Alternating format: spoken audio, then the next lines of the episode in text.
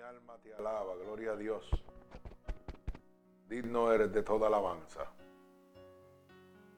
Bendecimos tu nombre, Padre. Glorificamos tu nombre. Mi alma te alaba.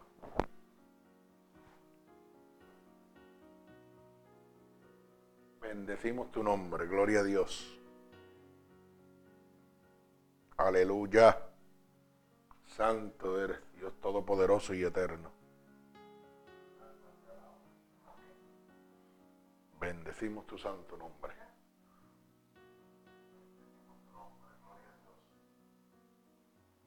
Aleluya. Mi alma te alaba.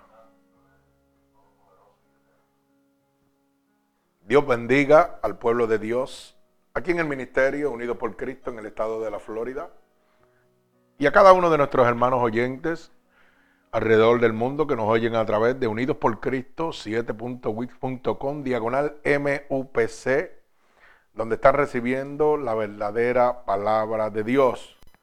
Y sobre todo, gratuitamente para la gloria y la honra de nuestro Señor Jesucristo, como estipula su poderosa palabra, ¿verdad?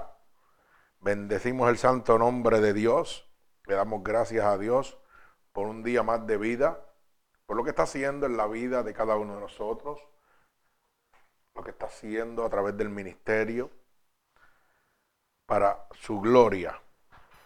Así que fíjense que en esta preciosa mañana estaba preparando, dándole las terminaciones a la predicación y me encontraba en un dilema de que yo quería predicar un tema, pero pues como Aquí no hay programa, el programa se llama Jesucristo.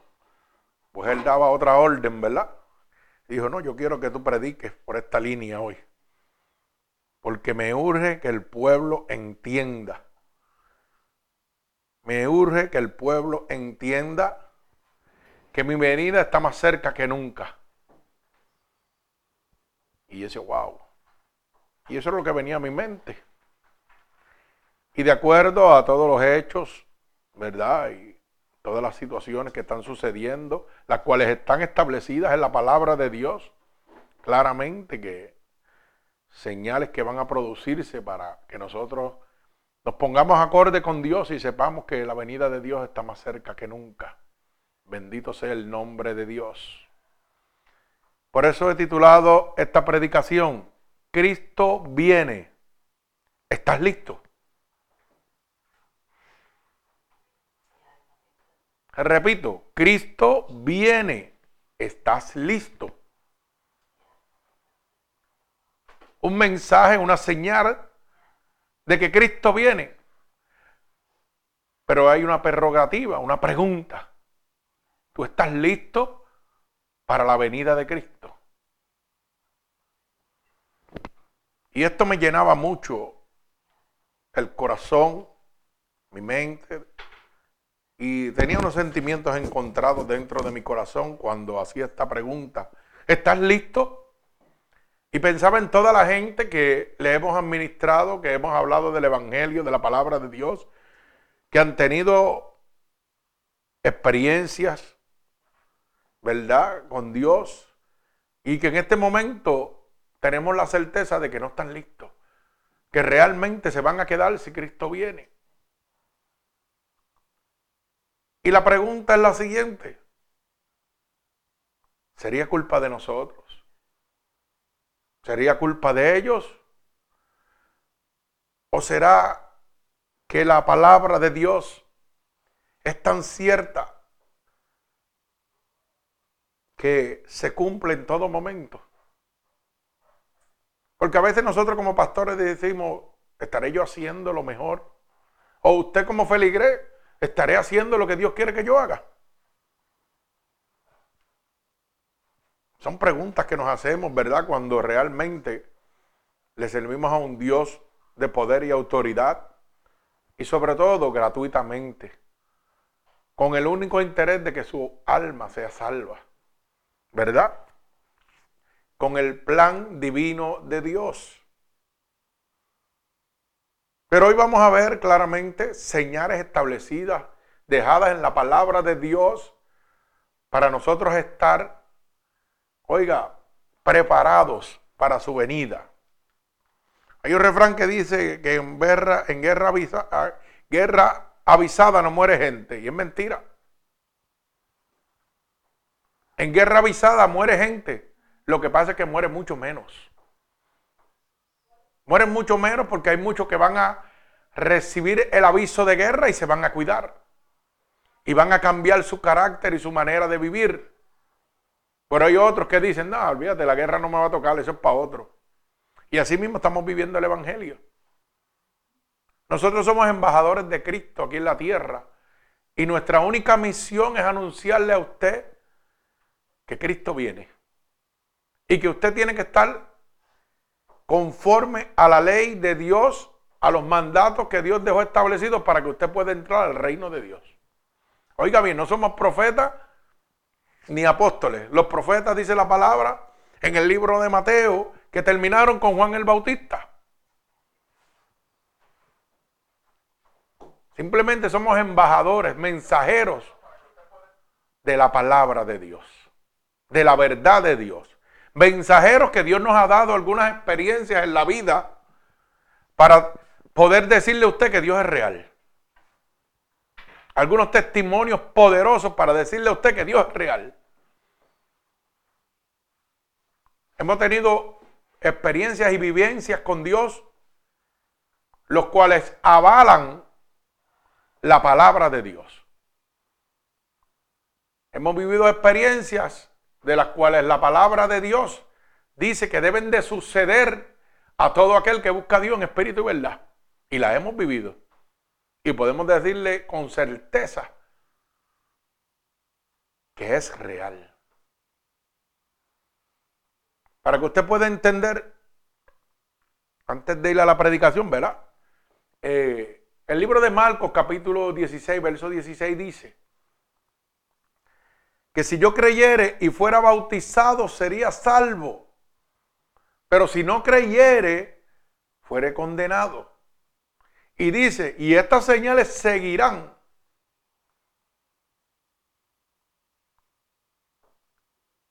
Y la palabra se, se, compromete con una promesa.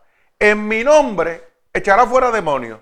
Sobre los enfermos tú pondrás las manos y sanarán. Es promesa de Dios para usted, para mí, para todo aquel creyente que cree fervientemente en el poder de nuestro Señor Jesucristo. Y yo puedo dar testimonio de que eso se ha cumplido en mi vida. Yo he puesto mis manos sobre las personas y se han sanado, aún yo muriéndome. He puesto las manos sobre las personas y los demonios han salido corriendo porque es promesa de Dios. Si voy al libro de Hebreos capítulo 13, verso 8, dice que el poder de Dios no se ha cortado, que es el mismo ayer, hoy y por los siglos. Por ende, todo lo que está en la palabra de Dios se tiene que cumplir. Y si se está cumpliendo en mi vida y en la vida de muchas personas, siendo libertadas por el poder de Dios, porque Dios lo dejó establecido, quiere decir que todas las señales que Dios ha dejado establecidas se tienen que cumplir también. O sea, yo no puedo coger lo que a mí me gusta de la Biblia y lo que no me gusta dejarlo pasar. No, no, hermano.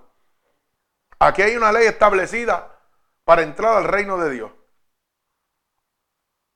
Por eso es que me inquietó esta palabra y la titulé, Cristo viene, ¿estás listo? Es una realidad, Cristo viene.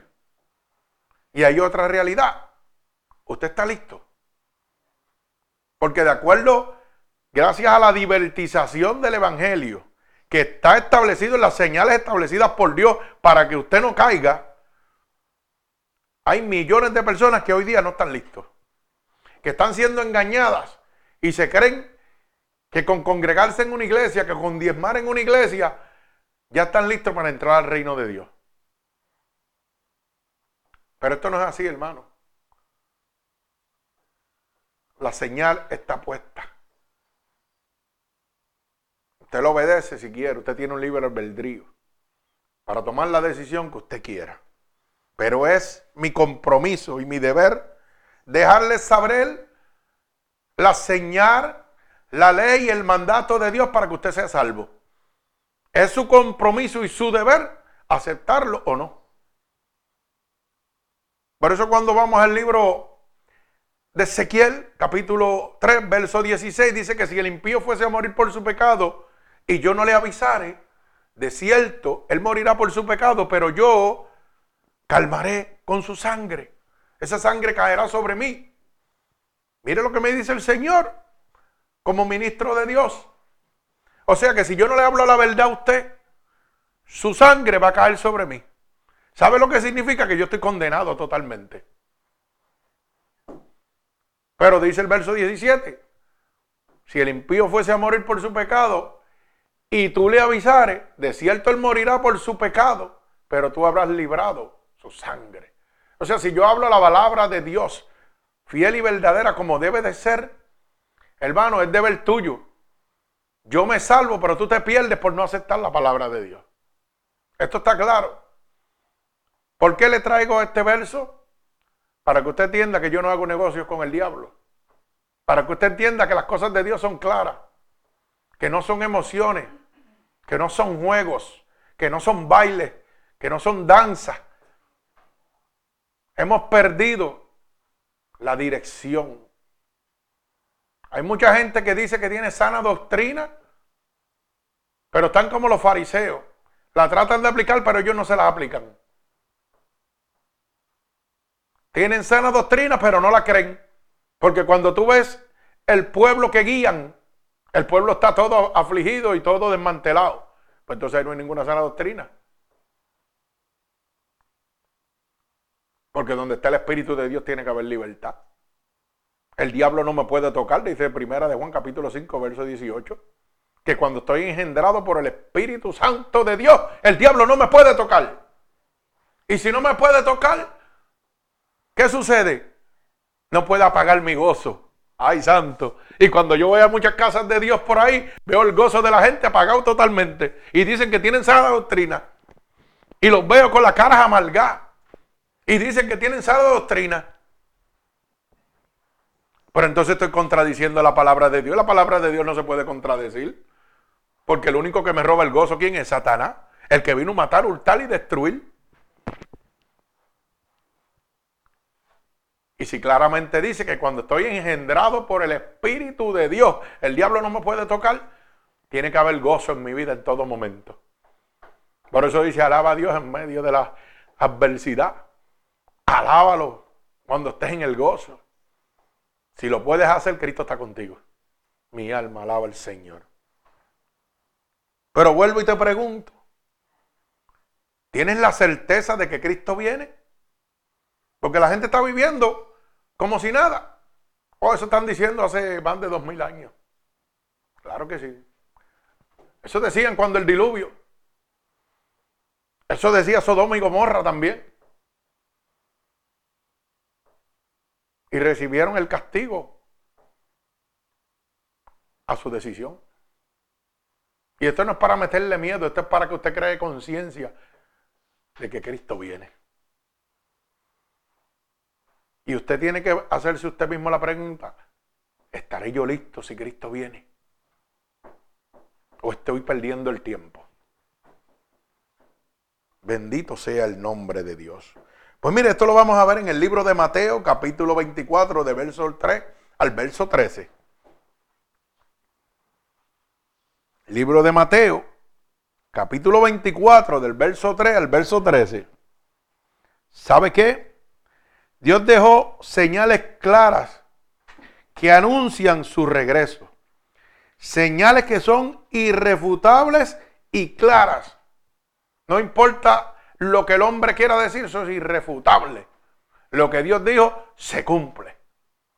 Bendito sea el nombre de Dios.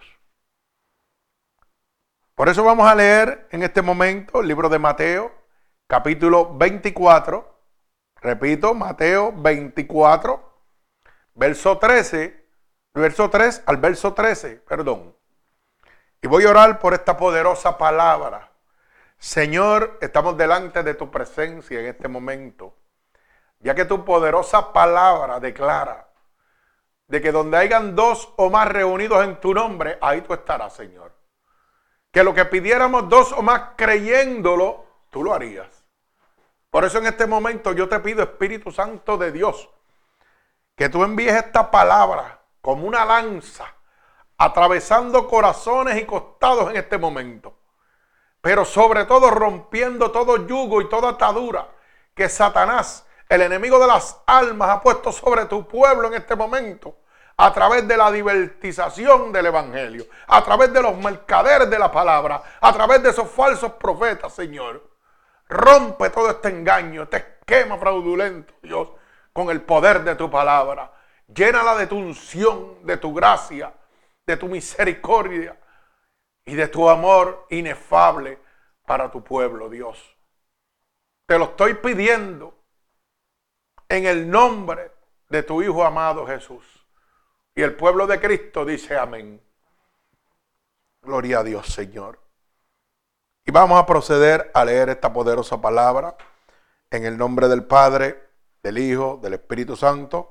Y el pueblo de Cristo continúa diciendo amén. Amén. Dice así la palabra de Dios. Y estando él sentado en el monte de los olivos, los discípulos se le acercaron aparte diciendo, Dinos, ¿cuándo será? ¿Cuándo serán estas cosas? ¿Y qué señal habrá de tu venida del fin del siglo? Respondiendo Jesús dijo, mirad que nadie os engañe, porque vendrán muchos en mi nombre diciendo yo soy el Cristo, y aún muchos engañarán. Oréis de guerra y rumores de guerra Mirad que nadie os turbe, porque es necesario que todo esto acontezca. Pero aún no es el fin, porque se levantará nación contra nación, reino contra reino, y habrá peste, hambre, terremotos en diferentes lugares. Y todo esto será principio de dolores. Entonces os entregarán a tribulación y os matarán y seréis aborrecidos de toda la gente por causa de mi nombre. Muchos tropezarán y entonces y se entregarán unos a otros y unos a otros se aborrecerán. Y muchos falsos profetas se levantarán y engañarán a muchos. Y por haberse multiplicado la maldad, el amor de muchos se enfriará. Mas el que el persevere hasta el fin, este será salvo. El Señor añada bendición a esta poderosísima palabra de Dios. Bendecimos tu santo nombre, Dios. Fíjese, rápidamente, verso 4 dice, respondiendo Jesús, el Señor dice, mirad que nadie os engañe. O sea, que lo primero que Dios nos presenta a nosotros es un mensaje de alerta. Mirad, o sea, estemos pendientes que nadie nos engañe.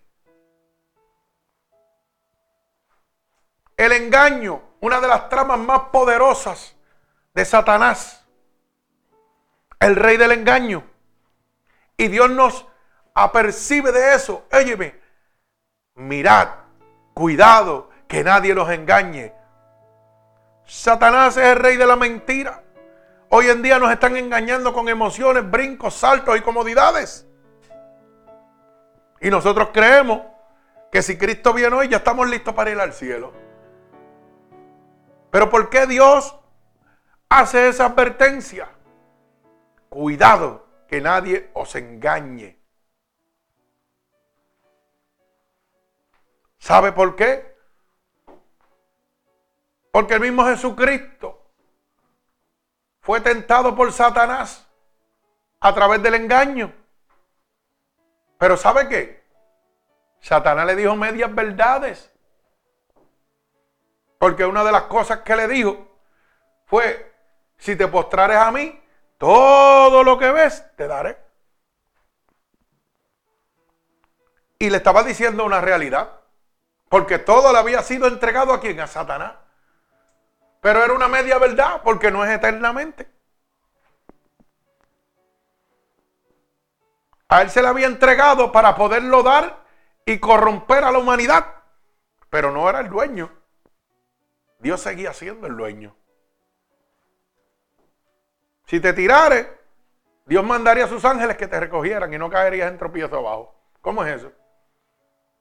O sea que a veces pensamos que Satanás es más que mentiroso, ¿no? Dice medias verdades. ¿Por qué? Porque es el rey del engaño. ¿Y usted sabe lo que me muestra eso? Que hay muchos Satanás predicando la palabra de Dios, que empiezan con medias verdades y después la vertiversan para engañarlo a usted. Por eso es que la palabra de Dios dice, cuidado que nadie os engañe. La palabra de Dios es blanca y negra. Esto es sí, sí, no, no. Bendito sea el nombre de mi Señor Jesucristo.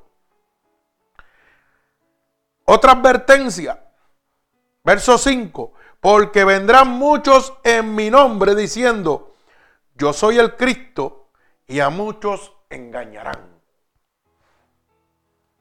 Y sabe que esto está sucediendo y ha sucedido. Teníamos en Puerto Rico el José Luis, ese que decía que era el Cristo hombre. ¿Y por qué traigo esto a, colación? ¿Usted sabe por qué? Porque es capaz de que el diablo le esté diciendo, ah, pero eso era para la época de Cristo. Pero es que Dios me está diciendo que iba a venir engañadores que iban a decir que se iban a llamar Jesucristo. Y si era para la época de los apóstoles y profetas, ¿por qué apareció en el pueblo de Ponce, Puerto Rico, uno que se llamaba Jesucristo hombre? Que se hizo llamar Jesucristo. Contésteme esa pregunta. Si es que la Biblia es para la gente de antes nada más. Y dice mucho más. Y muchos serán engañados. Este hombre tenía iglesias donde quiera. Y miles de personas lo seguían y se marcaban con el 666, el número de la bestia, el número del diablo. Donde la palabra en el libro de Apocalipsis 18 dice claramente que los que se marquen con el número de la bestia en la frente o en la mano derecha, ¿qué dice? Que serán condenados. O sea que preferemos creerle a un hombre, que preferemos creerle a Satanás el engañador, que a la palabra de Dios. Cuando tenemos la palabra de Dios de frente, decimos, no, no, no, no, eso era antes, allá en el Antiguo Testamento. Eso no es para nosotros. Pero entonces, ¿por qué apareció un Jesucristo hombre? Y está establecido en la palabra de Dios hace más de dos mil años que iba a aparecer. Contéstese esa pregunta, hermano, si, si tanta sabiduría usted tiene en su cerebro. Ay, mi alma alaba a Dios. Dios es bueno. Otra de las señales, oiréis de guerras y rumores de guerra. Pero dice claramente, mirad que no os turbéis, porque es necesario que todo esto acontezca pero aún no es el fin. O sea que es necesario para que usted se dé cuenta de que iban a venir los rumores de guerra, como está sucediendo en este momento, y guerra. Y yo quiero que usted me diga si ahora mismo Estados Unidos no, bombardeó, perdón, a Siria. Eso está claro. Y la palabra habla claro de lo que va a suceder con Siria. Y la palabra habla claro de todo lo que va a pasar. Y mi pregunta es la siguiente, ¿usted está listo? Porque la palabra de Dios estipula claramente que los hijos de Dios no van a ser tocados. Pero usted es un verdadero hijo de Dios. O usted es una oveja descarriada que se cree hijo de Dios. Oiga, por estos mercaderes y falsos profetas que predican el Evangelio de Dios. ¿Dónde usted se encuentra? Sí, porque el puerco se siente tan limpio que se cree oveja de Dios. Ay, santo, mi alma alaba a Dios. ¿Ah? ¿Cierto o? El puerco se siente tan limpio que se cree oveja de Dios. Mi alma alaba a Cristo. Nos gozamos aquí en el nombre de Dios. O sea que es necesario que todas las señales de Dios se cumplan para que usted esté que apercibido de que Cristo viene. Pero usted puede hacer como los antediluvianos. Tomar la decisión que usted quiera. Dios le estuvo hablando todo el tiempo, pero ellos no hicieron caso. Y dice, y se levantará nación contra nación, reino contra reino. Y usted me, yo quiero que usted me diga si eso no está sucediendo hoy en día. O sea, reino contra reino no se está levantando. El Reino Unido, el United Kingdom, no se está levantando. ¿Mm? Naciones contra naciones. Estados Unidos buscando peleas innecesarias, metiéndose en cosas que no se tienen que meter. Y dice más, y habrá peste, hambre y terremoto en diferentes lugares. No dice un solo sitio establecido. En Haití no había peste. Dígame si no había peste porque en Japón no había peste. Cuando estos tsunamis, ¿qué tuvieron que hacer con la gente? Quemarlo para evitar una epidemia. No han habido terremotos alrededor del mundo. ¿Mm? Y no hay hambre alrededor del mundo por la maldad de nosotros mismos. No hay hambre por la maldad de nosotros mismos. Porque la palabra dice, ama a tu prójimo como a ti mismo, pero yo veo un desvalido y no lo ayudo. Y yo tengo todo lo necesario para bendecir a un caído y no lo hago. Inclusive en este momento, hubo un estudio hace un año aproximadamente que usted lo puede buscar en internet. Y esto no es por tirarle a ninguna denominación religiosa, pero dice la palabra de Dios, dice ese estudio, perdón, católica, católica, la católica, la riqueza la riqueza es tan grande que puede sustentar el hambre del mundo por 100 años. ¿Y cómo es posible si tenemos a Cristo y amamos a Cristo y vivimos para Cristo, los hijos de Cristo estén padeciendo alrededor del mundo y muriendo de hambre en África, en Haití? Explíqueme eso. Pero no, no, no, no, no, no nos conformemos con eso. No quiero que se conforme con eso. Porque ¿cómo es posible que las iglesias cristianas estén haciendo monumentos, megas iglesias, colegios, y dentro de las mismas iglesias cristianas, que son mundos de millonarios, los, pastores viviendo con aviones y riquezas enormes, y en la feligresía hay gente padeciendo, que no tienen ni para medicina o para comer a veces. Por estos burladores y engañadores de la palabra. O sea que aquí no se escapa nadie. Tanto católicos como pentecosteses, como, oiga, como adventistas, como todo. ¿Usted sabe por qué? Porque no están bajo la visión de Dios. Porque son engañadores, obreros fraudulentos, como dice la palabra. Y estos son señales de que Cristo viene. Hermano, esto está sucediendo. No podemos cerrar nuestros ojos. Bendito sea el nombre de Dios. Y dice la palabra que simplemente esto es que el principio de dolores. Cuando Dios me dice principio, me está diciendo que está comenzando. Que me prepare. Que me ponga cuenta con Él. Porque está comenzando que la venida de Cristo. Dios te está haciendo un llamado.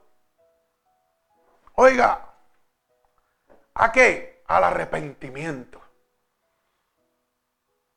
A la salvación. Y te está dejando saber, estoy en los principios de dolores. O sea, estoy acercándome. Pero no, te, no descanse totalmente pensando que todavía falta mucho. Porque dice que mi venida es como ladrón en la noche que nadie lo espera. Lo que te estoy diciendo es que vengo ya. Porque un día para Dios son mil. Y mil días son como un día. Así que si te quieres descansar, no, todavía va a estar un chipito más porque ahora es que está empezando. No, hermano. Prepárate. Cristo viene. Y tienes que estar listo en todo momento. Yo no sé la situación que tú te encuentras en este momento. Yo no sé si tú te apartaste de Dios. Si dejaste a Cristo, si cambiaste de iglesia y te perdiste, yo no lo sé, no me interesa. Lo que me interesa es que vuelvas a los brazos de Cristo. No a los brazos de esta iglesia, no a los brazos de otra iglesia. A los brazos de Cristo para que puedas ser salvo por el sacrificio de Dios en la cruz del Calvario. Eso es lo que me interesa. Bendito sea el nombre de Dios. No me interesa que envíes nada. Yo no necesito ofrenda, yo no necesito diezmo, yo no necesito nada. Yo necesito que tú conozcas la verdad porque la verdad te va a hacer libre. Bendito sea el nombre de Dios. Dice la palabra, entonces os entregarán a tribulación y os matarán y seréis aborrecidos de toda la gente por causa de mi nombre. ¿Usted piensa que eso no nos pasa a nosotros, a los que llevamos el verdadero evangelio de Dios? Somos perseguidos. Somos blasfemados, vituperados donde quiera que nos paramos. Cuando llevamos la verdadera palabra de Dios. Bendito sea el nombre de Jesucristo. Usted sabe cuántos pastores evangelistas han sido quemados, matados en este momento. Entonces usted me está diciendo que estas señales no se están cumpliendo. ¿Mm? Bendito sea el nombre de mi Dios. Somos aborrecidos. Toda aquella persona que vive en pecado y nosotros vamos a, a llevarle la luz, la luz de la vida eterna que es Jesucristo, nos aborrece. Porque la misma palabra dice que la luz vino a ellos y ellos qué? La aborrecieron. Cuando la luz de Cristo viene a alumbrarte, tú lo aborreces. Porque el pecado entrenebrece tu corazón. Ay, santo, mi alma alaba a Dios. Entienda eso. El pecado entrenebrece mi corazón y no permite que la luz de Cristo entre a mí. Ay, santo Dios. Mi alma alaba a Dios. Dice el verso 11. Y muchos falsos profetas se levantarán y engañarán a muchos. Hermano, hoy en día estamos llenos de falsos profetas. Gente que dice que son profetas. Pero si la palabra me dice en el libro de Mateo claramente que los profetas terminaron con Juan el Bautista, ¿por qué me pongo el nombre de profeta? ¿Sabe por qué? Para que la palabra de Dios se tiene que cumplir. Para que usted entienda que la palabra de Dios es cierta. Falsos profetas. Hay don de profecía, pero profetas no existen. Falsos apóstoles. Para usted ser apóstol tenía que andar con Jesucristo. Y una vez Jesucristo parte, nadie ha podido andar con él nunca más. En carne y hueso. Usted no puede ser un, apóstol. Ese disparate. Mi alma alaba al Señor. Dios santo. Y dice, y por haberse multiplicado la maldad, el amor de muchos se enfriará. Usted sabe que hoy en día los cristianos, o vamos a decirle religiosos, están apagados. Porque da pena decir que hay cristianos quejándose y, declarando maldades sobre el sistema de lo que está pasando. Ay, Dios mío, que mira, ¿y dónde está el amor que tú sentías por Dios? Tú no confías en Dios, tú no crees en Dios. Y cogiéndose pena ellos mismos, de automóvil, viviendo como gente del mundo, con pasiones y deseos del mundo. Cuando la palabra estipula que los que son de Cristo hablan las cosas de Cristo, pero los que son del mundo hablarán las cosas del mundo. ¿Cómo nos podemos enredar nosotros si decimos que somos de Cristo y tenemos a Cristo en cosas del mundo, explíquemelo, porque no lo puedo entender. Estamos en el mundo, pero no somos del mundo. Bendito sea el nombre de Dios. Nos enfacitamos nosotros en vez de decir que servimos a Dios. Entonces buscamos palabras de la palabra de Dios para herir a nosotros mismos los cristianos a gente que hemos sido lavada por el cuerpo de la sangre de Jesucristo. Creyendo en nosotros que somos más santos que Dios. Sí, hermano, porque esto es así. Si yo estoy haciendo el trabajo para Dios y lo estoy haciendo bien, ¿por qué tú como hermano en la fe haces comentarios que pueden herir y destruir el camino de un siervo de Dios? ¿Mm? Explíquemelo. Porque qué cogemos la palabra de Dios para decir que tú estás mal y yo estoy bien. Yo tengo sana doctrina y tú no tienes sana doctrina. Y yo creo que el único que se levanta contra las cosas de, de Dios es el diablo. Pues hermano, usted tiene que arreglar cosas con Dios. ¿Usted sabe por qué? Y yo lo digo con todo el amor de mi corazón. Porque yo, cuando una cosa está mala, hay que decirla. ¿Sabe por qué?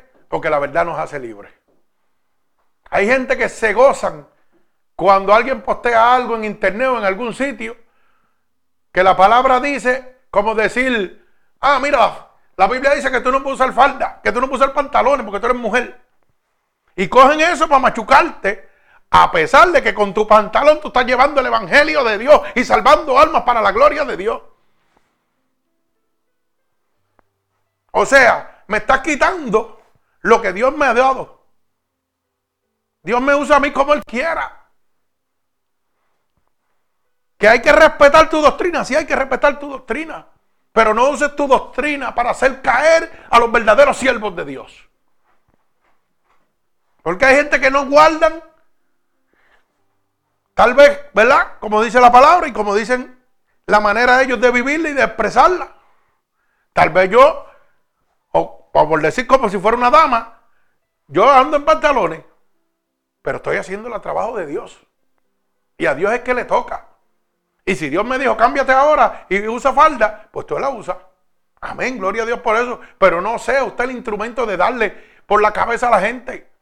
Porque si esa persona que está predicando el Evangelio está viviendo un momento de vulnerabilidad, oiga lo que le estoy diciendo, usted va a contribuir con el diablo para destruirlo. No, hermano, no le busque las críticas al siervo de Dios. Ayúdelo. Y póngalo en manos de Dios para que Dios cambie lo que no sirva de él. Los otros días pusieron en Facebook, mire, un verso del libro de Levítico, capítulo 19, hablando de que los janguños y de los tatuajes. Y yo veía como la gente aplaudía y ponía el like a todo eso.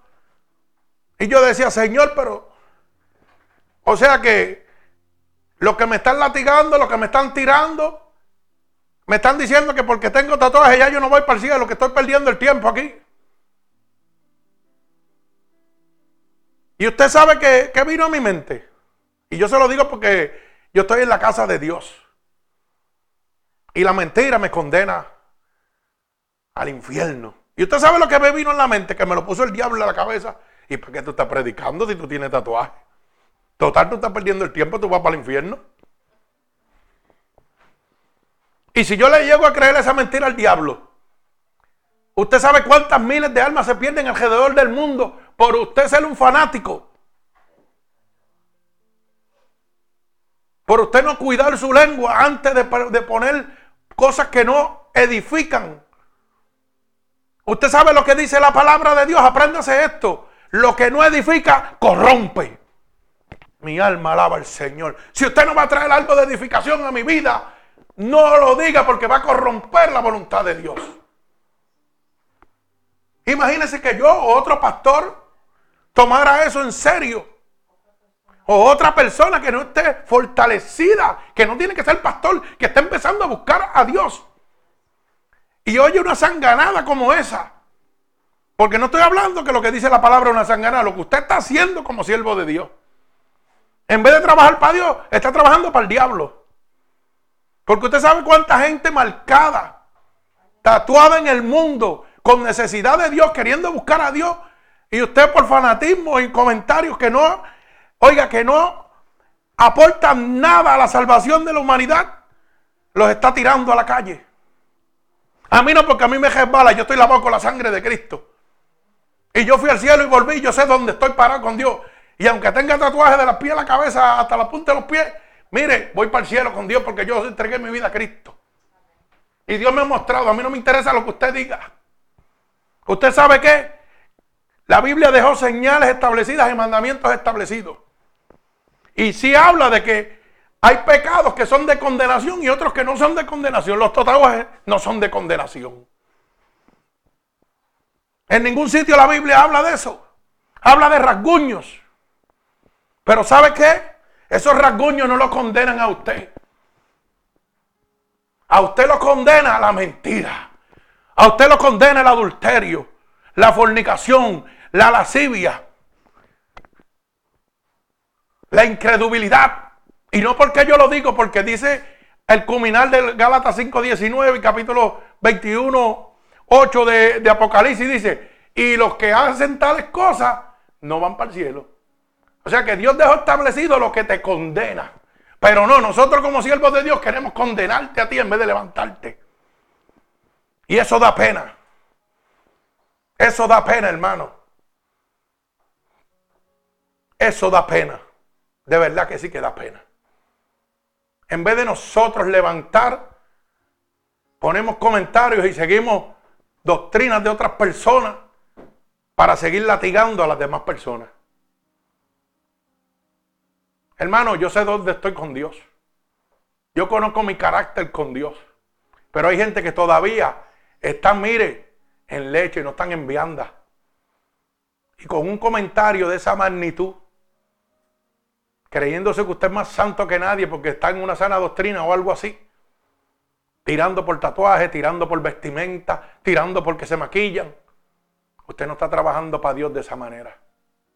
Está trabajando para el diablo, empujando a esa gente que van a tratar de venir para que Cristo los cambie. Mire, si Dios quiere hacer como hizo con mi amigo Zacarías, mi hermano, que le bojó todos los tatuajes, gloria al Señor, eso es poder de Dios. Pero usted no le entre palo antes de que Cristo lo cambie. Y estos son señales de lo que estamos viviendo, hermano. Por eso es que nos pasan las cosas que nos pasan. Porque estamos viviendo emociones. No estamos viviendo realidades. Mi alma alaba al Señor. Yo quisiera que esta iglesia se llenara de bojachones. De gente tatuada hasta las orejas, hasta la lengua. Para yo decirle que Cristo los ama tal como son. ¿Y sabe qué? Cristo te ama, ven para acá. Hermano, a veces tenemos que sentarnos y meditar nosotros mismos para quién realmente trabajamos.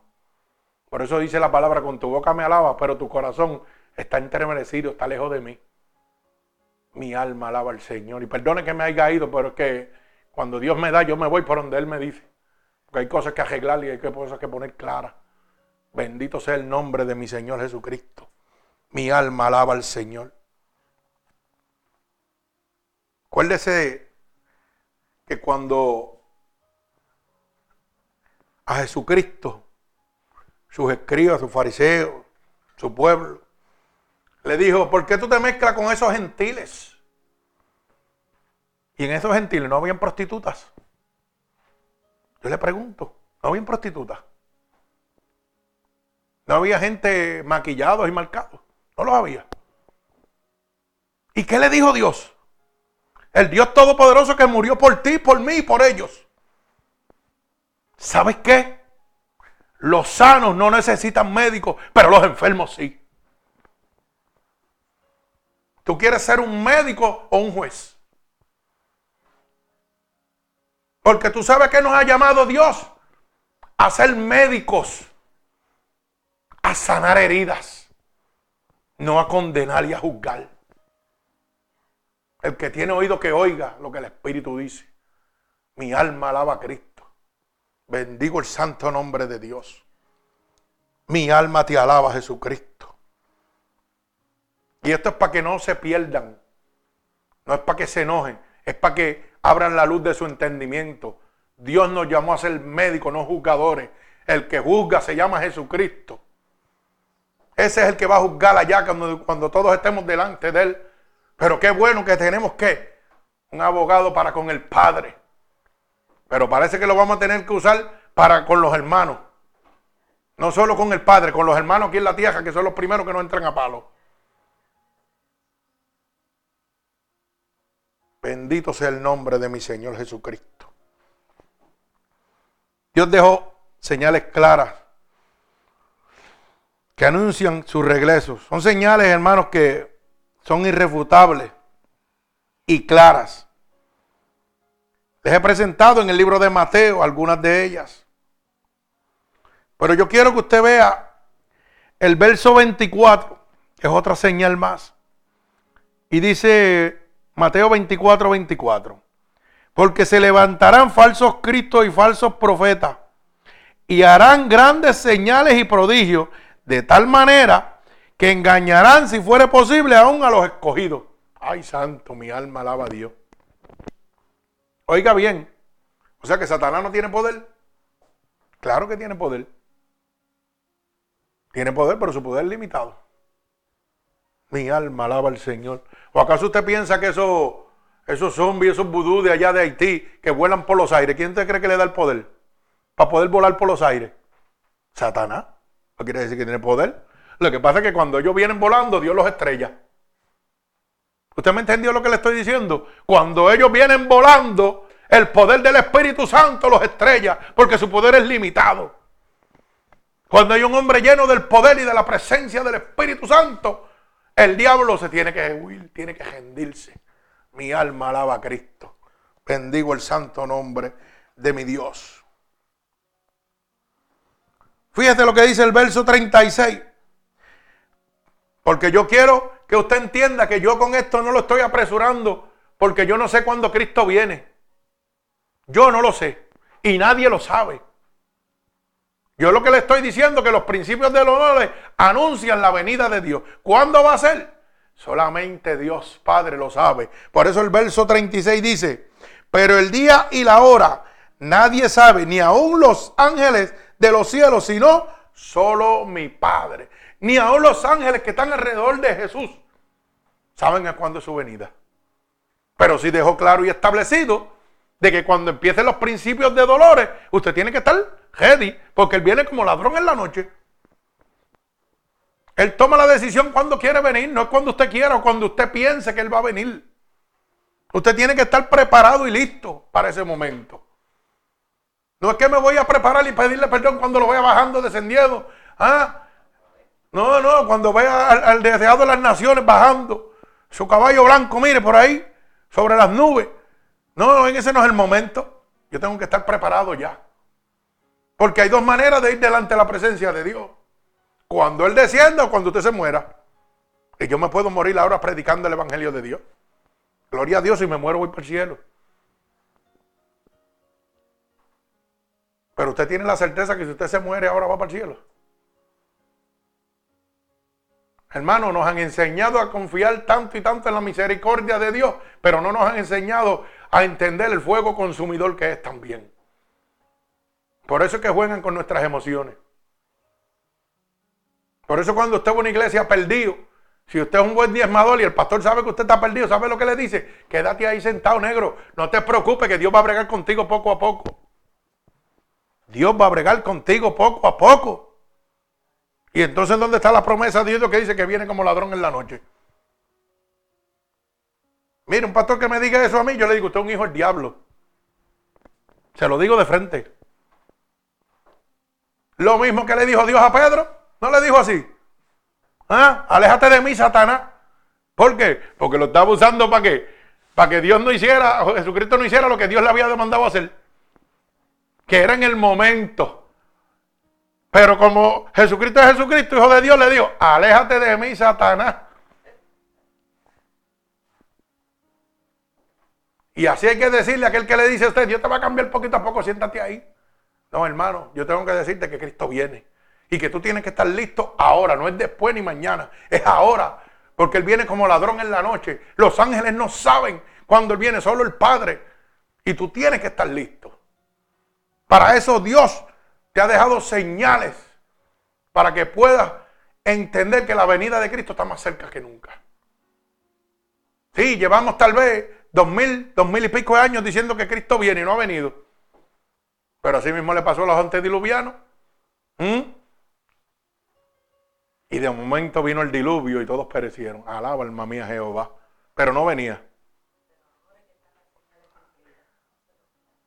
Y ahora, como dice la hermana, ahora es que la señal están todas cubiertas. ¿Y usted sabe por qué Cristo no ha venido? Porque no quiere que tanta gente perezca. Bendito sea el nombre de Dios. Te adoro, Señor. Mire, Es cierto, como dice el verso 36, el día y la hora nadie lo sabe, ni aun los ángeles que están en los cielos, sino solo Dios Padre. Pero ¿sabe qué? Mas como en los días de Noé dice la palabra, así será la venida del Hijo del Hombre. Porque como en los días antes del diluvio estaban comiendo, bebiendo, casándose y dándose en casamiento, hasta el día en que Noé entró en el arca. Y no entendieron hasta que vino el diluvio y se los llevó a todos. Así será también la venida del Hijo del Hombre. ¿Perdón? Ese es el verso 37, 38 y 39 del libro de Mateo. Estamos en el libro de Mateo. Vuelvo y lo repito, verso 37. Más como en los días de Noé, así será la venida del Hijo del Hombre. Oiga bien, porque como en los días antes del diluvio estaban comiendo, bebiendo, casándose y dándose en casamiento, hasta el día que entró Noé en el arca, y no entendieron hasta que vino el diluvio y se los llevó a todos. Así sabe, así también será la venida del Hijo del Hombre. O sea que, ¿qué estamos haciendo ahora mismo? Estamos brincando, saltando, bailando, haciendo todo lo que, lo que la carne le agrada, todo lo que nos conviene. ¿Mm? Lo mismo que hicieron los antediluvianos, los antediluvianos con el arca de Noé, que Dios le estaba hablando y le estaba percibiendo. Oiga, te estoy apercibiendo que vengo. Oiga, el diluvio viene prepárate, montate en el arca. Y todo el mundo, ah, yo voy a seguir bailando, voy a seguir brigando, yo voy a seguir fornicando, yo voy a seguir adulterando, yo voy a seguir siendo homosexual, adulto, lesbiana, lo que sea. Eso no me importa. Yo voy a seguir de acuerdo a lo que yo quiero hacer, lo que me gusta a mí hacer. Pero ¿qué dice la palabra?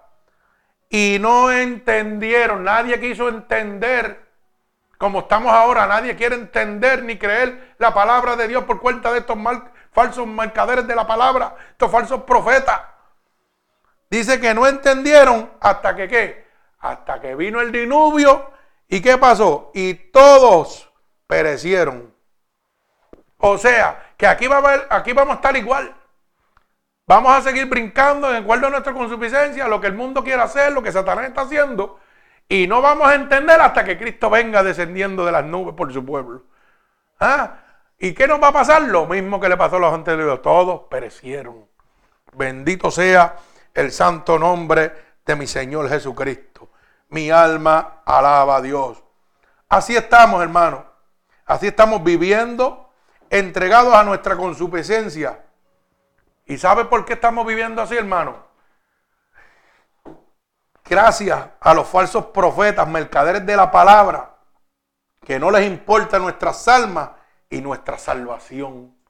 Gracias a ellos estamos viviendo así, como queremos. Vamos a la iglesia, vemos que el pastor dice cuatro cosas de Dios, diez del diablo, y digo, no, pero aquí me quedo porque me siento bien. Me siento bien. Y en el infierno te vas a sentir bien también.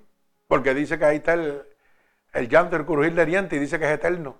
Ay, santo. Si usted llora porque se quema una mano cinco minutos, imagínese eternamente que no tiene tiempo. Bueno, piense lo que usted quiera. Bendito sea el nombre de Dios. Pero esto se lo debemos a los falsos profetas, mercaderes de la palabra, ¿verdad? Gente que nos entretienen con bailes, con música y comodidades, que son más que simplemente mercaderes de la palabra. Y si usted piensa que yo estoy hablando porque tengo un sentido, en, eh, mi sentir encontrado, bendito sea el nombre poderoso de mi Señor Jesucristo. Mire lo que dice el libro Segunda de Pedro, capítulo 2, del verso 1 al verso 4. Porque aquí se predica, la Biblia dice. Así se debe predicar. Si en su iglesia no se predica así, usted está en un, mal, en un lugar equivocado. Mire cómo dice Segunda de Pedro, capítulo 2, verso 1 al verso 4. Segunda de Pedro, capítulo 2, verso 1 al verso 4. Pero hubo también falsos profetas entre el pueblo. Y oiga como dice, como habrá entre vosotros falsos maestros que introducirán encubiertamente herejía destructora. Y aún negarán al Señor que los rescató, atrayendo sobre sí mismo destrucción repentina. Y muchos seguirán sus disoluciones por causa de los cuales el camino de la verdad será blasfemado. ¿No está pasando eso? No se está blasfemando el camino de la verdad de Cristo. Mi alma alaba al Señor. ¿Por qué? Y dice la palabra en verso 3. Y lo harán por qué? Por avaricia. Harán mercadería de vosotros con palabras fingidas. Lo que usted está viviendo, hermano, en este momento. Están haciendo mercadería de usted con palabras fingidas. Vienen con cuatro palabras de Dios y se las cambian por las del diablo. Y como ya usted está en las emociones, en la carne, usted se lo cree. Bendito sea el nombre de Dios. Yo he oído gente que dicen, ah, pero yo voy a esta iglesia y yo lo que sé iglesia es del diablo. Y me dice, es que me siento cómodo. Ah, pero oye, ¿cómo te vas a sentir cómodo si están hablando? No, pero es que a veces dicen cosas de Dios. Yo entiendo que sí, que dicen cosas del diablo, que no son de Dios. Pues hermano, ¿dónde tú estás? Y yo me quedo como, como bruto. Yo digo, Dios mío, Señor, pero ¿cómo es posible? Ay, Dios. Pero dice la palabra, continúa en el verso 3. Sobre tales y ya de largo tiempo la condenación no se tarda y su perdición no duerme. Porque si Dios no perdonó a los ángeles que pecaron, sino que los arrojó al infierno y los entregó a prisiones de oscuridad para ser, para ser reservado al juicio. ¿Usted cree que Dios lo va a perdonar a usted? Cuando usted le diga, no, pero yo oía parte, de la palabra tuya, aunque sabía que los demás eran del diablo. Por eso yo vivía de la manera que yo vivía. Si Dios no perdonó a los ángeles, hermano, no lo va a perdonar a usted tampoco. Usted tiene que vivir claro con Dios. Si Cristo viene y usted no está listo, usted se queda. Esto es así de fácil. Aquí no hay término medio. Bendito sea el nombre poderoso de mi Señor Jesucristo. Mi alma alaba a Dios. O sea, que las señales están claras. Como dice la Biblia, a las imágenes. La palabra dice que cuando el Señor le hablaba a los que seguidores de imágenes que le decía, mira, esos tienen ojos y no ven, tienen oídos pero no oyen, tienen manos y no caminan, para moverse de un lado a otro tienen que cargarlos. Usted sabe qué, hermano, que lamentablemente así está viviendo el pueblo de Dios. Tenemos oído, pero no queremos oír la verdadera palabra de Dios. Queremos oír lo que la carne le agrada y queremos hacer lo que la carne le agrada. Bendito sea el nombre de Dios. Tenemos ojos, pero no queremos ver el pecado que vive en nosotros. Mi alma alaba al Señor. Los escribas y fariseos tenían la ley, la palabra. Pero ¿sabe qué?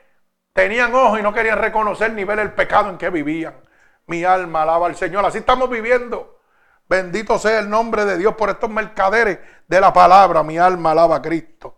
Bendigo tu santo nombre, mi Dios. Santo, aleluya.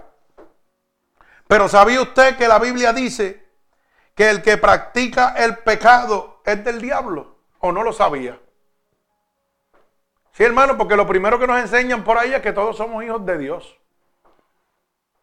Y usted sabe que, hermano, todos somos creación de Dios. Nos convertimos en hijos de Dios cuando aceptamos a Cristo como nuestro único Salvador. Por eso en el libro de Juan dice claramente, y a los que le recibieron le dio potestad de ser llamados hijos de Dios a los que se reciben a Cristo son los que Dios le da la autoridad y la potestad para ser llamados hijos suyos.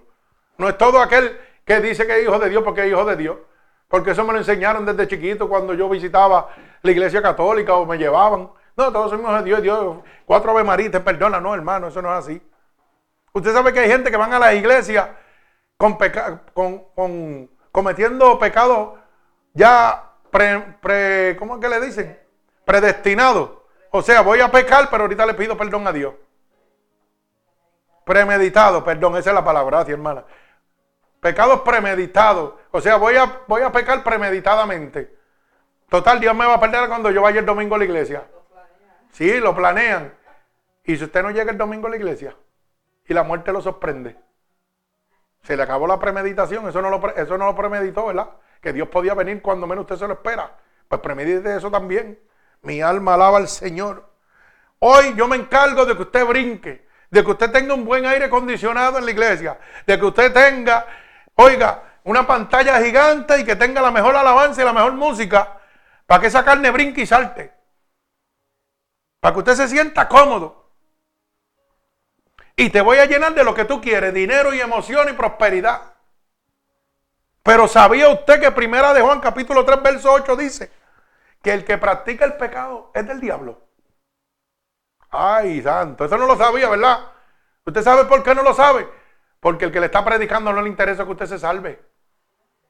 El que le está predicando lo que le interesa es que usted le deje los chavos ahí y brinque y salte aunque el diablo se lo lleve. Porque él trabaja para el diablo y no trabaja para Dios. Pero en este ministerio trabajamos para Dios porque lo hacemos por el amor a las almas gratuitamente. Bendito sea el nombre de Dios. Mire cómo dice Primera de Juan capítulo 3 y verso 8. El que practica el pecado es del diablo, porque el diablo peca desde el principio. Pero ¿sabe qué? Todavía usted tiene una oportunidad. Porque dice, y para esto apareció el Hijo de Dios, para deshacer las obras del diablo. O sea que el diablo con el pecado te convierte en hijo de él. Pero para eso está el Hijo de Dios. Para romper ese pecado y convertirte de las tinieblas a la luz, a la luz admirable que es Cristo Jesús. Mi alma alaba al Señor. Bendigo el santo nombre de Jesucristo. Bendecimos tu nombre. Mi alma alaba a Dios. O sea, que Dios dejó establecido y claro sus leyes y sus mandatos para entrar al reino de Dios. Usted no va a entrar al reino de Dios como le dice su pastor, como le dice su iglesia. Usted va a entrar al reino de Dios como ya Dios lo dejó estipulado, guardando sus decretos, sus estatutos y sus mandatos. Bendito sea el nombre de Dios. Usted no va a entrar por lo que le diga el hermano. Usted va a entrar por lo que Dios ha dicho y ha dejado establecido. Y ya la ley está puesta. Y las cosas que condenan en la Biblia están puestas. Y lo dice claramente. Y los que practican tales cosas no heredan el reino de Dios. Si usted está practicando una de las cosas que están establecidas por la palabra de Dios, mire, usted se va para el infierno. Pero es lo que Dios dejó establecido, no lo que el hermano dice, que porque no tiene falda, no, que porque está lleno de tatuajes, mentira, eso no te condena. Esos son pecados que no son de muerte. Son pecados que son lavados por la sangre de Jesucristo. Pero hay pecados que son de muerte. Y están establecidos así claramente. Bendito sea el nombre poderoso de mi Señor Jesucristo.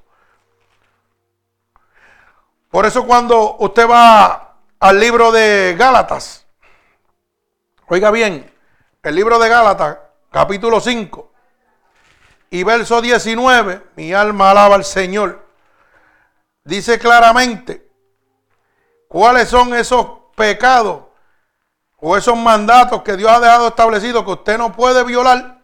Oiga bien, que lo condenan a usted totalmente al lago de azufre y fuego, que están donde? En la muerte segunda. Mire cómo dice el libro de Gálatas, capítulo 5, verso 19, porque a mí me gustan las cosas claras. A mí no me gusta que digan el pastor dijo, no, no, el pastor dijo no. La Biblia dice que lo que te condena lo dice claramente y no vas a entrar al reino de los cielos. No se deje ir por lo que dijo un hermanito que es fanático o tiene sana doctrina. No, no, no, hermano, déjese ir por lo que dice la palabra de Dios. Porque si usted se deja ir por hermanitos que viven emociones o se creen que son más santos que nadie, porque a lo mejor guardan la ropa o guardan los tatuajes o guardan lo que sea, oiga, usted se va a condenar. Créalo. Porque en vez de trabajar para Dios, están trabajando para el enemigo. Porque Dios vino a levantar, no a destruir. Y con esos comentarios que usted hace negativos, creyendo que usted tiene mejor sana doctrina que nadie, que tiene mejor salvación que nadie, en vez de levantar, usted destruye. El que juzgue es Dios. Mire, hermano, oiga bien lo que le estoy diciendo. La palabra es clara. Dice que el que no recorre, despajama. Bendito sea. Y lo que no edifica, corrompe. Mi alma alaba al Señor.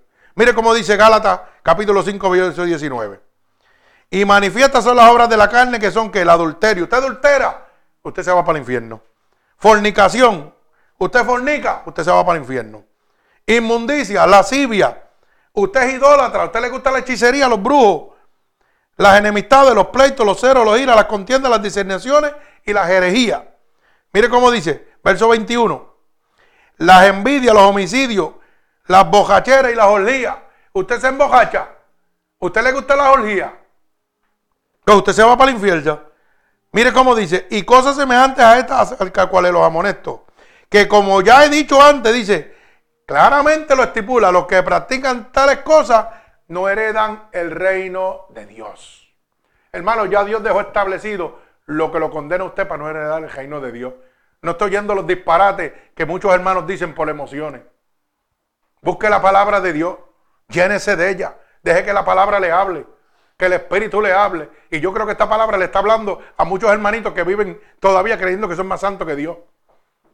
Que en vez de vivir la voluntad divina de Dios, usted sabe lo que viven, las emociones y el fanatismo. Mi alma alaba al Señor. Recuerde lo que le dije ahorita. Dios se mezcló con las prostitutas, con todo lo malo, con los gentiles. Y le dijo a los que se creían como, como usted que está criticando a los que no guardan su sala doctrina, le dijo, ¿sabes qué? Los enfermos, oiga, son los que necesitan el médico. Los sanos no me necesitan. Son los que están enfermos. Y yo los recojo como ellos están. ¿Usted sabe lo que dijo Dios? Que no hace asesión de personas. Apréndase eso, hermanito. Dios no hace asesión de personas. Si usted tiene pantalón o tiene falda, eso no le importa a Dios. Dios le importa su alma y su espíritu y su corazón. Si usted está lleno de tatuajes, tampoco a Dios le importa eso. Si usted es un adicto a droga, tampoco le importa. Si usted es un borrachón, si es una prostituta, tampoco le importa a Dios eso. Le importa lo que va a hacer con su alma y con su espíritu. Por eso dice, y no hace acepción de personas. ¿Usted sabe el mensaje que Dios me está dando con eso a mí? Que yo tampoco puedo hacer acepción de personas ni juzgar a nadie. Yo tengo que decirle a lo que yo fui llamado a decirle que Dios cambia, que Dios salva, que Dios restaura, que Dios murió en la cruz del Calvario por ti y por mí. Y que yo tuve la oportunidad de conocerlo, aceptarlo y por su misericordia, por su amor y por su sacrificio, puedo ver el reino de los cielos más cerca que nunca. Y eso es lo que Dios tiene para ti. Dios no tiene quejas ni quebranto ni excusas para estar metiéndote a ti en cuatro bochinches. No, hermano, eso son cosas del mundo. Mi alma alaba al Señor. La palabra no es un látigo. La palabra es un yelmo de salvación. Lo dice claramente. Usa el yelmo de salvación que es qué? La palabra de Dios. Mi alma alaba a Cristo. Bendito sea el santo nombre de mi Señor Jesucristo. Mire otra cosa que dejó claro, establecido, que lo condena a usted a, no entrar al cielo. Esto sí está, está establecido porque yo digo que la palabra dice, no, no, es que la palabra lo dice así. Apocalipsis 21.8. Pero los cobardes, los incrédulos, usted es un cobarde, usted es un incrédulo, usted se va para el infierno. Los abominables, los homicidios, los fornicarios, los hechiceros, los idólatras. Y mira lo que dice, y todos los mentirosos tendrán su parte en el lago que arde con fuego y azufre, que es la muerte segunda. Eso está claro. Usted es un mentiroso, pero usted se va para el infierno. Usted tiene pantalones en vez de falda. En ningún dice, dice, el Señor que usted se va para el infierno por eso. Pero si dice que por mentiroso se va. Alaba alma mía Jehová. Y usted sabe lo que usted hace cuando está latigando a la gente. Usted es un mentiroso. Porque la Biblia no condena a nadie ni por falda ni por pantalón. No condena a nadie por tatuaje, ni por bojachera, ni por... Por bojachera sí, pero por tatuaje no lo condena. Dice que es un pecado en, aquel, en el Antiguo Testamento. Claro que sí, una violación, pero no de muerte. Oiga bien. No de muerte, pero sí la mentira lo condena a usted de muerte. Sí la bojachela lo condena a usted de muerte, porque lo dice claramente. Y no vas a heredar el reino de los cielos, vas a tener tu parte en el infierno. Alaba alma mía Jehová. Si usted cree que puede discutir esa palabra, la podemos discutir cuando usted quiera. Mi alma alaba al Señor. Pero la palabra de Dios es blanco y negro. No se deltiversa. Mi alma alaba al Señor. Por eso le digo, por favor, piense claramente antes de hablar de su hermano. Prende claramente antes de emitir palabras soeces que no tienen fundamento, que no lo van a ayudar a usted a edificar, sino a destruirlo. Porque, hermano, a veces decimos que le servimos a Dios, pero con nuestras palabras estamos demostrando lo contrario. Mi alma alaba al Señor.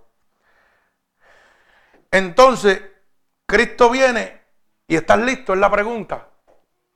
Si Cristo viene, ¿tú estarás listo? Esa es la pregunta que yo le hago. Pero te hago otra pregunta. ¿Estás listo para un cambio? ¿Estás listo en este momento para que Dios cambie tu vida? ¿Para que Dios transforme tu ser? ¿Para que Dios te muestre un nuevo camino? El camino de la verdad y la vida. El camino del gozo. ¿Estás listo tú para eso? Esa es mi pregunta. Si Cristo viene, hermano, en estos momentos, ¿tú estás listo? Bendito sea el nombre de Jesús. ¿O piensas seguir a estos falsos profetas? A estos mercaderes de la palabra que están engañando a todo el mundo en este momento. ¿Quieres hacer un cambio en tu vida? ¿Quieres entregarte a Cristo realmente? ¿O quieres seguir a estos mercaderes de la palabra que, te quitan el dinero, que no le importa tu salvación, sino solo tu dinero? ¿Qué quieres hacer con tu vida? Mi alma alaba al Señor. Contesta. Contéstate tú mismo en tu corazón. Contéstate tú mismo en tu propio corazón. ¿Quieres tú seguir a estos falsos profetas?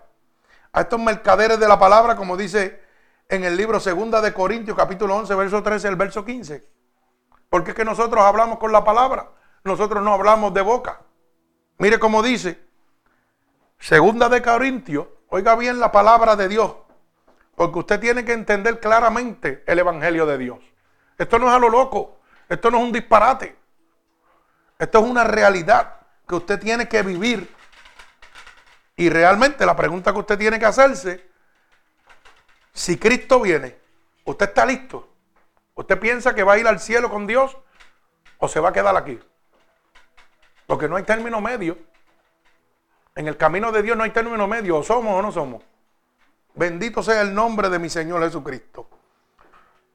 O usted piensa seguir en este momento siguiendo los falsos profetas, los mercaderes de la palabra que abren una iglesia enorme para vivir de usted y enriquecerse.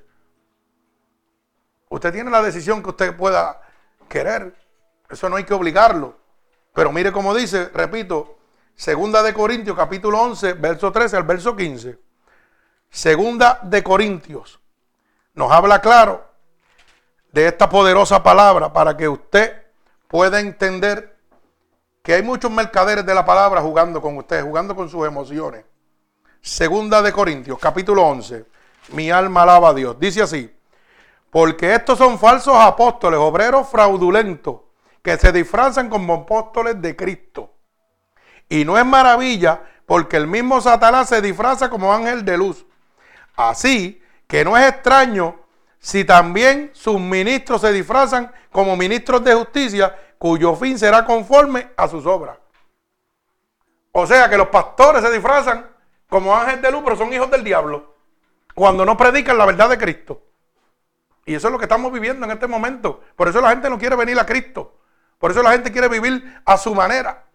Porque lo primero que le dicen a usted es, ¿para qué voy yo? ¿Para que me joven los chavos? ¿Para qué voy yo a sentarme allí? a brincar y a saltar, pero como quiera voy a seguir pecando y haciendo lo malo. No me van a hablar la verdad nunca. Ellos lo que les interesa es mi dinero, no les interesa más nada.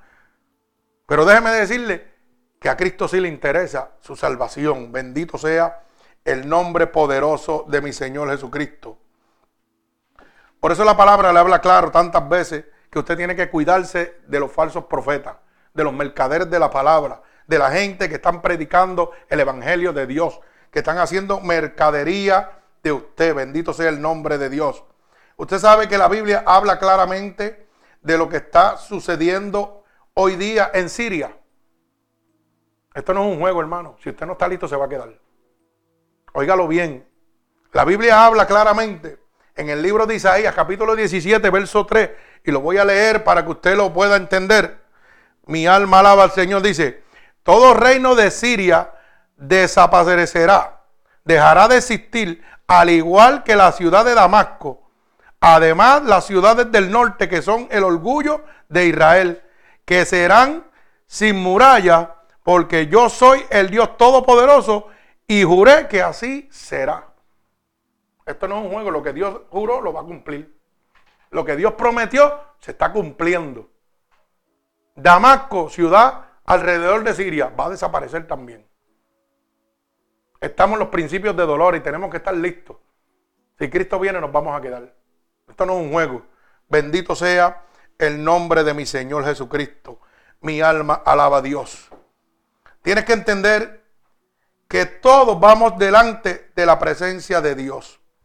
No importa, hermano, lo que usted pueda pensar, que usted pueda ser evangélico, puede ser católico, puede ser adventista, puede ser ateo.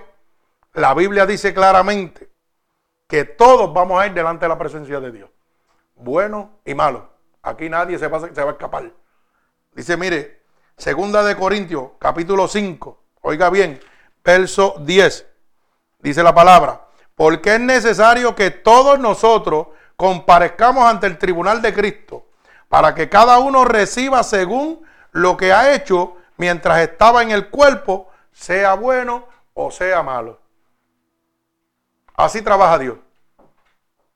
Tenemos que ir delante de la presencia de Dios a un juicio. Y vamos a ser juzgados por lo bueno o lo malo que yo hice en la vida mientras estaba en esta carne. Porque dice la Biblia que la carne va al polvo de la tierra de donde salió. Pero mi alma y mi espíritu van a ir a donde Jehová, el que lo dio. Y esos son los que van a darle cuenta a Dios de lo bueno y de lo malo.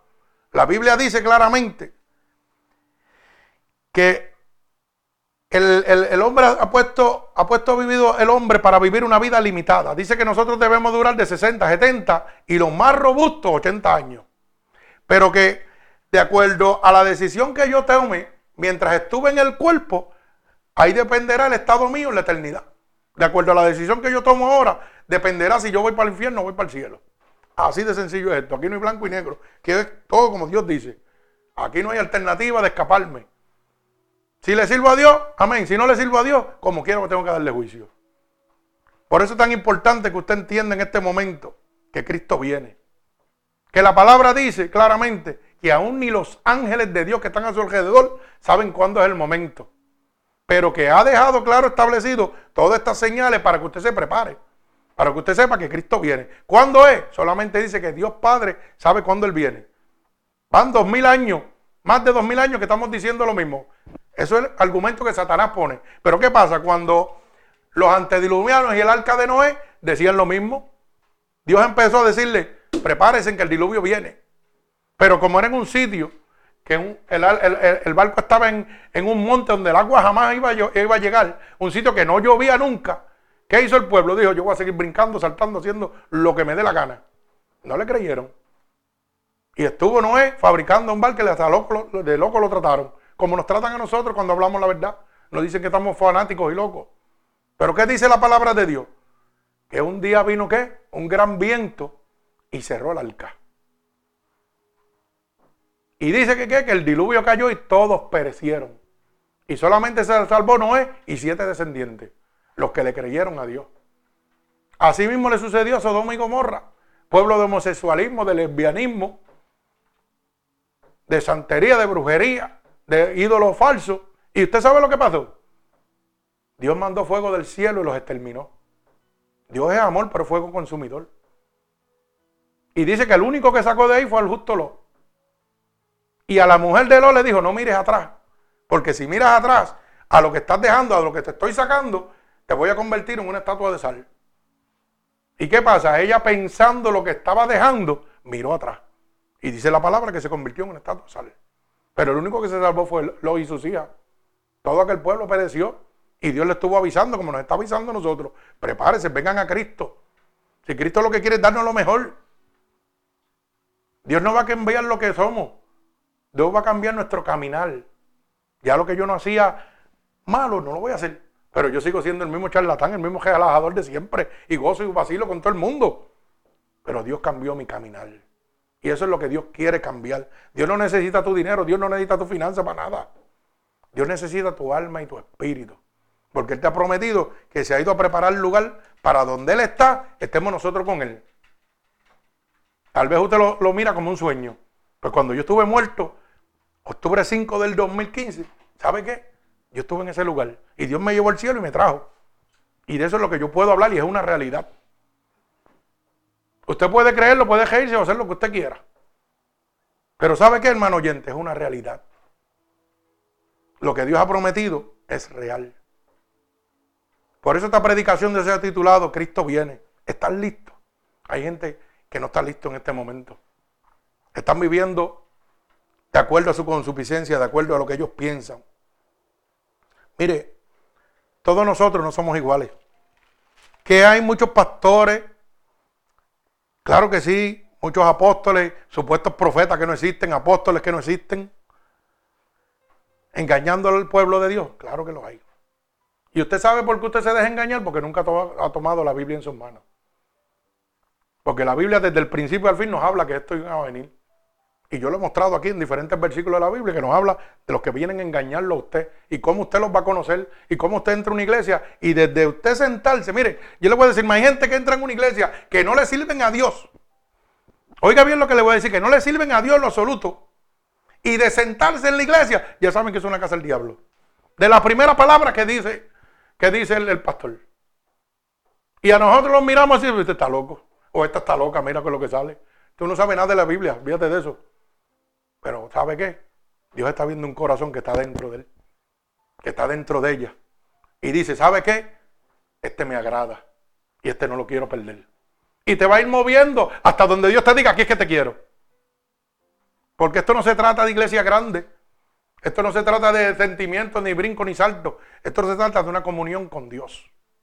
Eso te trata de tú recibir el Espíritu Santo de Dios y que Dios te llene de, de su gracia, de su poder, de su misericordia. Entonces trata de que tú te dejes amar por Dios. Oiga, como dicen por ahí, no es la víspora, es el momento que Dios ha escogido para nosotros. ¿Cómo Dios lo hace? Yo no lo sé. Yo sé que Dios lo hace. Porque cuando yo perdí mi pulmón derecho, Él me puso uno. La ciencia decía que no podía, pero hubo un Dios que me dijo, te necesito, te voy a poner un pulmón. Y cuando yo saco mis placas o saco los, los DVD, toma ahí está, míralo. Yo no tenía pulmón y aquí está. A ver si soy yo que estoy hablando o es Dios el que está hablando. Esas son las cosas que Dios hace. Y ese es el beneficio de tú tener a Dios. Tal vez yo no lo sé, yo me siento bien ahora, pero ahorita me puedo morir. Pero sabe que tengo la certeza que muero en Cristo. Y dice la palabra que cuando uno está en Cristo, nueva criatura es. Las cosas viejas pasaron. Todo lo viejo va a pasar.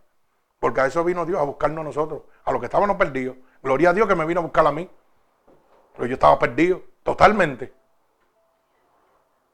Pero qué pena que hay hermanitos que en vez de ayudarnos a levantar, nos ayudan a caer. Que en vez de decirte que Dios te ama, vienen a meterte normas y doctrinas de iglesia. Para que entonces tú, en vez de llegar a los brazos de Dios, donde vas a los brazos del diablo. Por el fanatismo y las emociones. La palabra es clara. Sí, sí y no, no. Dice, ni le quites ni le añadas palabra alguna a la que yo he dejado aquí. Léelo como está y que la gente lo entienda de acuerdo a lo que el Espíritu le va a hablar. No trates de, cambiar la palabra de Dios, de divertirla, porque ¿sabes lo que te va a pasar? Las plagas de maldición de este libro, dice en Apocalipsis, van a caer sobre mí. ¿Y cómo es posible que haya tanta gente mercadeando y mintiendo con la palabra de Dios? Hablan de un Dios que no lo han conocido pero Dios es real. Bendito sea el santo nombre de mi Señor Jesucristo. Todavía hay un remanente fiel, hermano. No todos somos iguales. Todavía ese remanente fiel que le importa que usted se salve, está peleando la batalla por usted. Tal vez usted dirá, mira, te relaja y vacila. Pero usted sabe que mientras usted duerme, yo estoy peleando. Mientras usted está tratando de, de pelear el sueño en su cama, yo estoy despierto orando. Y a lo mejor usted ve a una persona normal y regular, pero no está viendo el Espíritu de Dios peleando por usted, por el otro, por el amigo, por el vecino. A las 4 o 5 de la mañana levantándose a orarle a Dios. Señor, allégate a esta persona. Señor, bendícelo. Señor, tócalo. Señor, sánalo. Ese es el poder de Dios. Así trabaja Dios. Por eso dice la palabra que busques tu aposento. No necesita que nadie reconozca que tú estás orando. Eso es tuyo y Dios. Eso calladito. Nadie tiene que saber que tú eres el mejor orador o que tienes una relación con Dios. Dice que mientras más yo mengüe, más Cristo va a crecer. Pero aquí estamos haciendo la cosa al revés. Aquí los pastores quieren crecer y dejar a Cristo chiquito. Y que los que vienen nuevos a la iglesia o van a cualquier sitio, ¿sabe qué? Pongan los ojos en el pastor, en la iglesia, pero no en el autor y consumador de la fe que se llama Jesucristo. ¿Sabe qué? Jesucristo no me va a fallar nunca. El pastor sí me va a fallar. Porque es un hombre de carne y hueso, tentado por Satanás también. Y más que usted y que cualquier otra persona. Él puede fallar, claro que sí. Por eso cuando un pastor cae, usted sabe lo que debemos de hacer, orar por él. En vez de entrarle a palo. Mira que el pastor se dio y se acostó con una hermana, pues ore por él. ¿Sabe por qué? Porque tú tienes que amar a tu prójimo a ti mismo. No lo pele, no lo quime. Intercede por el Señor. Yo no sé por qué cayó, pero yo sí sé que Satanás lo estaba buscando más que a mí. Bendito sea el nombre de Dios. Mire, y para culminar, para que usted entienda que no todos los que hablan de Dios o le sirven a Dios, usted lo puede catalogar igualmente. Porque todavía hay gente que predican el Evangelio por el amor a las almas. Gente que, como este ministerio, le predica a usted por gratitud a Dios. Yo no necesito su dinero. Yo no necesito ni diezmo, ni ofrenda, ni nada. Ahora mismo nosotros estamos llegando alrededor del mundo por esta radio. Tenemos once mil y pico de almas. Alemania, Francia, Dubái. ¿Cómo Dios hace que ellos me entiendan? Yo no lo sé. Pero Dios hace que ellos me entiendan. Brasil, Argentina, Chile, Costa Rica. Eso lo hace Dios. Porque estamos predicando la verdadera palabra de Dios. Mire cómo dice segunda de Corintios, capítulo 2 y verso 17. Segunda de Corintios, capítulo 2, bendito sea el nombre de Dios, y verso 17. Y dice así, pues no somos como muchos, oiga bien, que medran falsificando la palabra de Dios, sino que con sinceridad, como de parte de Dios y delante de Dios, hablamos de Cristo. Oiga bien lo que dice la palabra. Mi alma alaba a Jesucristo, gloria a Dios. O sea, nosotros no vendemos el Evangelio de Dios. Yo quiero que usted se salve. Si usted se quiere salvar, se salva. Si no se quiere salvar, ese es su problema. Dice que tenemos un libre albedrío para tomar la decisión que yo quiera. Haga lo que usted quiera respetamos todas las religiones del mundo. Pero todas las religiones, ¿sabe dónde terminan? En los pies de Cristo. Independientemente. Solo hay uno, dice la Biblia. Yo soy el camino, la verdad y la vida. Y nadie va a llegar al cielo si no es a través de mi Padre, de Jesucristo. Si no es a través de Dios, usted no va para ningún lado. Vaya a la religión donde usted quiera. Pero si usted no se entrega totalmente a Dios, usted no se va a salvar. Bendito el nombre de Dios. Segunda de Corintios capítulo 5 verso 17. No lo olvide, no todos somos iguales. Hay gente que predicamos la sana doctrina, la salvación de Dios, no religiosidad, no emociones, para que nadie os engañe. Usted tiene que venir a Cristo en este momento. Así que en este momento, si usted entiende, amigo oyente que me oye alrededor del mundo, si usted entiende que a través de las señales que le he mostrado, a través de la palabra de Dios, usted está consciente de que Cristo viene y usted no está listo, este es el momento para que usted se entregue a Dios. Y lo único que usted tiene que hacer es repetir conmigo estas palabras. Señor, he entendido que realmente no estaba listo. Que yo pensaba que por bueno podía entrar al reino de Dios. Pero ya he visto que tus mandatos y tus decretos que me has enseñado en este día me han dejado saber que si tú vienes hoy, me iría directamente al infierno. Por eso te pido perdón por mis pecados cometidos, a conciencia o inconscientemente. He oído que tu palabra dice que si yo declaro con mi boca que tú eres mi Salvador, yo sería salvo. En este momento yo estoy declarando con mi boca que tú eres mi Salvador.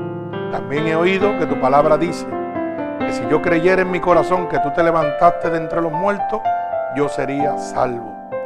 Y yo creo ahora mismo en mi corazón tú te has levantado de entre los muertos. Por eso te pido que me escribas en el libro de la vida y no, y no permitas que me aparte nunca más de ti. Padre, en el nombre poderoso de Jesús, mira cada una de estas almas alrededor del mundo. Yo te pido, Espíritu Santo de Dios, que tú te allegues a ellos ahora mismo. Padre, que la unción de tu Santo Espíritu sea derramado sobre ellos.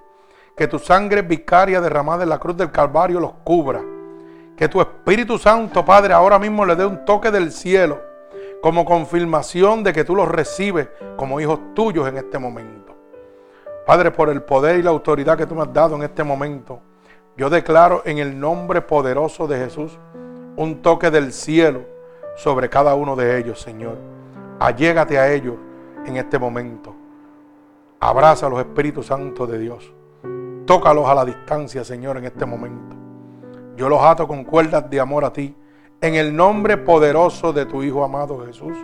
Y el pueblo de Cristo dice, amén. Padre, en el nombre poderoso de Jesús.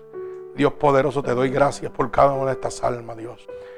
Señor, te pido en este momento que tú envíes un vallado de ángeles ministradores con sus espadas desenvainadas a favor de cada una de estas personas que se han convertido, Señor, para que puedan ser protegidos de las acechanzas del enemigo en este momento.